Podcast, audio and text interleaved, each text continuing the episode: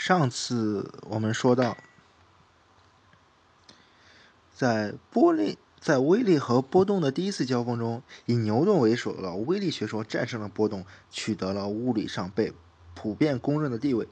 转眼间，一个世纪过去了，牛顿体系的地位已经如此崇高，令人不禁有种目眩的感觉。而他所提倡的光是一种离子的概念，已经深入人心，以至于人们几乎忘记了当年他的对手的存在。然而，在1773年的6月13日，英国密尔沃顿的一个教徒的家庭里诞生了一个男孩，叫做托马斯·杨。咦，托马斯·杨，大家应该对他很熟悉了。这个未来反叛派、反反叛、反叛派的领袖的成长史，是一个典型的天才历程。他两岁的时候能能够阅读各种经典，我们两岁的时候，楼主还没断奶呢。六岁的时候开始学习拉丁文，十四岁的时候就能用拉丁文写一篇自传。到了十六岁时，他已经能够说十种语言，并且学习了牛顿的数学原理以及拉瓦锡的化学纲要等科学著作。我们十六岁时应该还在上高中吧？人家就开始学习这些科学巨著了。这就是我，嗯。杨十九岁的时候，受到了他当时当医生的叔父的影响，决定去伦敦学习医学。在以后的日子的，他先后去了爱丁堡和哥廷根大学攻读，最后还是回到了剑桥的伊曼纽尔学院终结了学业。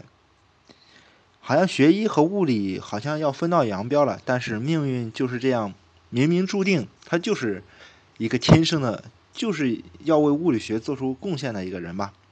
他是在什么因缘？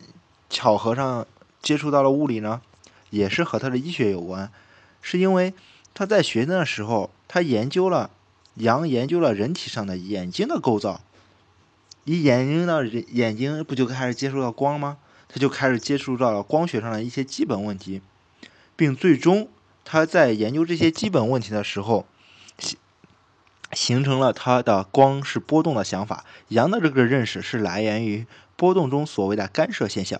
我们都知道，普通物质是具有累加性的，一滴水加上一滴水一定是两滴水，而不会一起消失。这时候大家一滴水加上一滴水还是一滴水，就不要那个样子，不要在意这个细节。一滴水加上一滴水，量肯定是两滴水的量了。但是波动就不同了，一列普通的波，它有着波，它有着波的高峰和波的谷底。如果两列波相遇，当它们正好都处于高峰时，那么叠加起来，这个波就会达到两倍的峰值。如果都处于低谷时，叠加起来就会是两倍深的谷底。但等等，如果正是一列波在它的高峰，另一列波在它谷底呢？答案是它们会相互抵消。如果两列波在这样情况下相遇，物理上叫做反向，那么它们重叠的地方将会波平如镜，既没有高峰，也没有谷底。这就像一个人把你往左拉，另一个人用相同的力气往你往右拉，结果是你会站在原地不动。托马斯·杨在。研究牛顿环的明暗条纹的时候，被这个关于波动的想法给深深打动了。为什么会形成一明一暗的条纹呢？一个思想渐渐的在杨的脑海里成型。用波来解释不是很简单吗？明亮的地方，那是因为两道光正好是同向呢，它们的波峰和波谷正好相互增强，结果造成了两倍光亮的效果，就好像两个人在同时在左边或者右边拉你。而黑暗的那些条纹则一定是两道光处于反向，它们的波峰波谷相对正好相互抵消了，就好像两个人同时在两边拉你。这一大胆而富有想象力的见解使杨激动不已，他马上着手进行了一系列的实验，并于1801年和1803年分别发表了论文报告，阐述了用光波的干涉来解释牛顿环和衍射现象。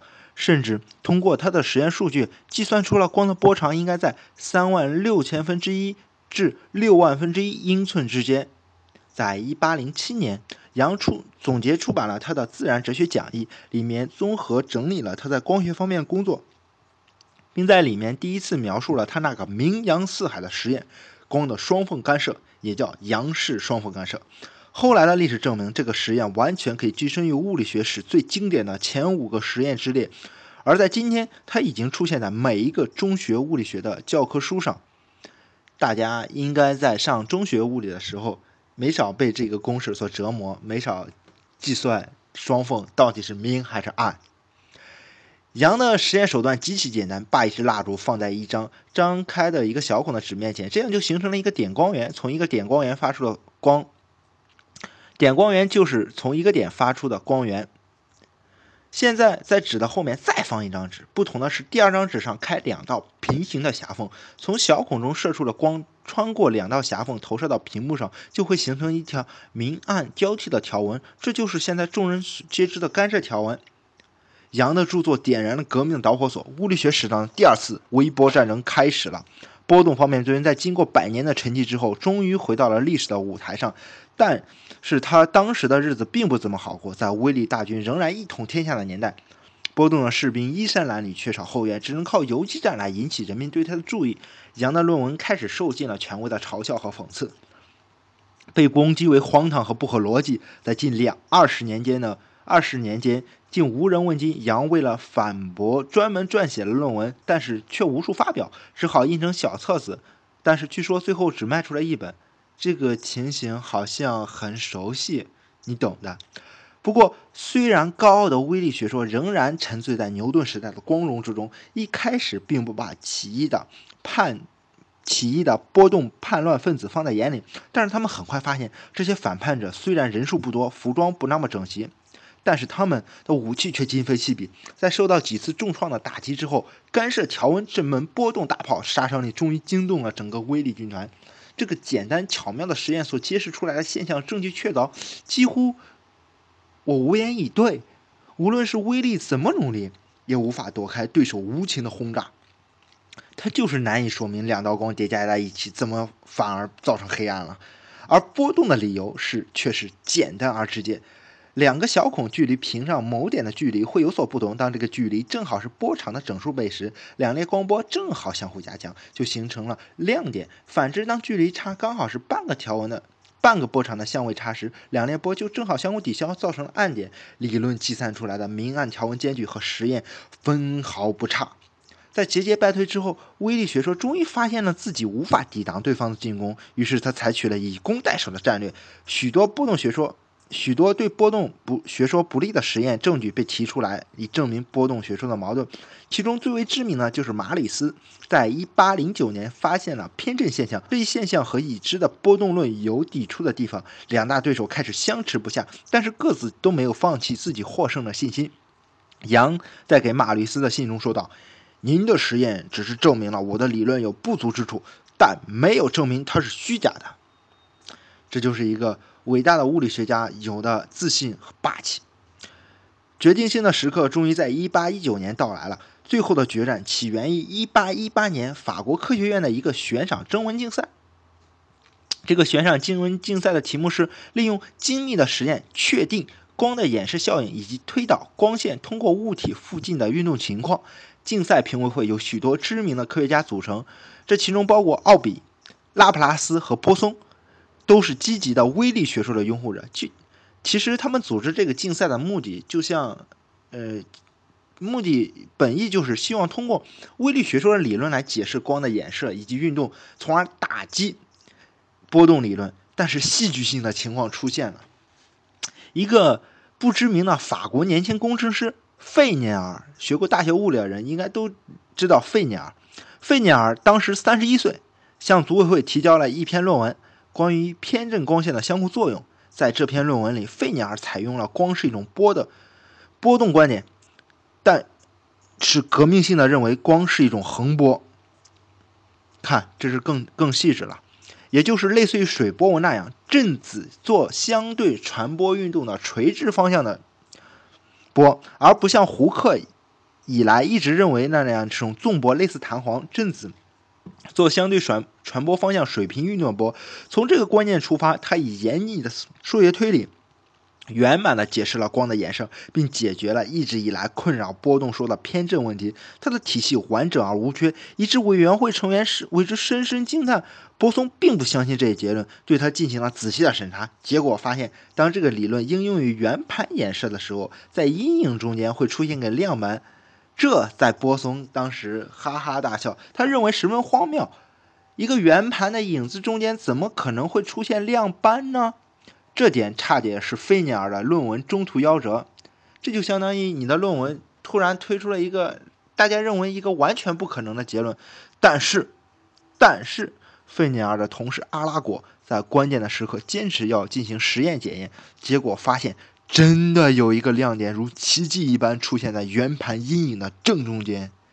当时真我，当时阿拉果和费尼尔的心情是什么样的？大家可以自己揣摩一下。并且位置的亮位置亮度和理论符合的相当完美。费尼尔理论的这个胜利成为了第二次微波战争中的决定性事件，他获得了那一届的科学奖，同时一跃成为了可以和牛顿、惠更斯比肩的光学界的传奇人物。圆盘阴影正中间的亮点，后来大家也许为了开玩笑，也许为了纪念，就把这个亮点叫为波松亮斑，成为了波动军手中威力。不下于干涉条纹的重武器，给了威力势力致命一击。